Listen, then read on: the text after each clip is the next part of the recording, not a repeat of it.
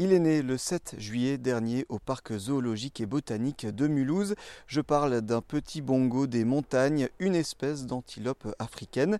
Et cette naissance est une très belle nouvelle car il s'agit d'une espèce en danger critique d'extinction dans le milieu naturel. Il reste moins d'une centaine d'individus dans la nature vivant uniquement au Kenya. La maman va bien et le petit mâle également. Un beau bébé de 22 kilos qui fait la fierté du directeur du parc, Brice Lefaux. C'est un beau bébé par rapport à la maman. C'est surtout ça qu'il faut voir. C'est-à-dire que la maman, en fait, elle porte un, petit qui est assez grand et c'est normal. Chez les, dans les animaux sauvages, euh, et notamment de, où c'est des petits groupes, comme euh, le cas des bongos, euh, il faut que le petit soit autonome et puisse marcher très rapidement, très vite pour se mettre à l'abri des prédateurs.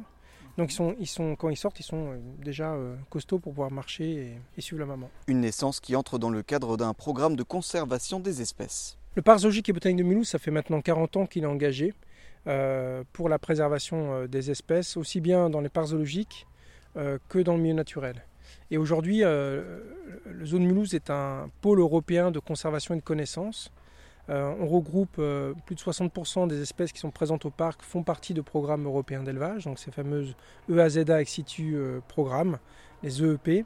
On est nous impliqués dans plus de, de 5 groupes d'experts et on, est actif au niveau de l'Association européenne des parcs zoologiques dans le comité directeur pour pouvoir orienter en fait euh, la stratégie des parcs zoologiques. Toutes les populations de ces EEP ont un rôle spécifique. Ça peut être soit un rôle de source, c'est-à-dire qu'on va reproduire les individus pour les réintroduire dans la nature et les, mettre à disposition des ONG qui sont dans la nature qui les réintroduisent. C'est le cas chez nous des cistudes, des vautours moines, des ibis chauves par exemple. Et ce fut le cas pour les adax ou les vautours fauves qu'on avait préalablement. On peut aussi avoir un rôle d'assurance, et ça c'est le rôle majoritaire de la plupart des programmes européens qui est en fait de garder une diversité génétique et une population stable sur le long terme si jamais il y a besoin de réintroduire. Et c'est quelque chose qu'il faut considérer parce que des programmes de réintroduction qui ne sont pas encore nécessaires aujourd'hui pourraient l'être demain au vu de l'érosion de la biodiversité. Donc des animaux qui sont présents chez nous, en fait, des populations qui sont stables, ont un vrai rôle derrière d'assurance s'il y a bien de réintroduire, même si on ne le fait pas encore aujourd'hui. La présence du petit bongo nécessite de prendre des précautions dans l'enclos, comme nous explique Justine Godin, la responsable des herbivores du parc. Alors là, on va surtout faire attention parce que toutes les deux sont primipares, c'est-à-dire qu'elles n'ont jamais mis au monde un petit. Donc on va faire attention. Souvent, bah, les, premiers, ça peut être euh, trop gros à passer, ou la femelle bah, ne va pas s'en occuper, ou elle ne comprend pas ce qui se passe, ce qui est largement compréhensible chez tous les mammifères. Euh, nous, on a pour le coup installé des caméras euh, pour essayer de suivre euh, la mise bas au cas où si on n'était pas là, si ça se passait la nuit ou, s'il y a eu un problème pour essayer de comprendre ce qui s'était passé. Et au final, mmh. c'était parfait. L'enclos des bongos doit donc être adapté et ressemble le plus possible à leur milieu naturel.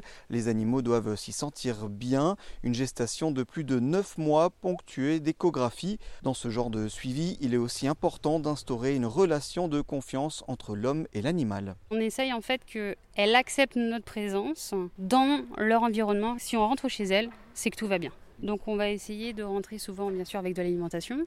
Donc euh, dès qu'on a à manger, forcément c'est cool, c'est positif.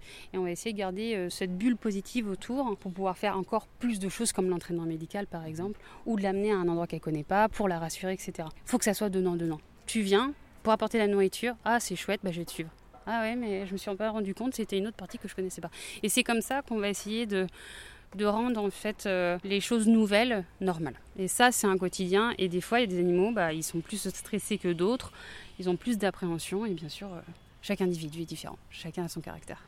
Et ça, c'est vraiment très important qu'elles se sentent bien, pas forcées et pas stressées. Actuellement, sur les 168 espèces hébergées au sein du parc zoologique et botanique de Mulhouse, 86 font partie de programmes de conservation tels que celui-ci, baptisé Programme européen d'élevage.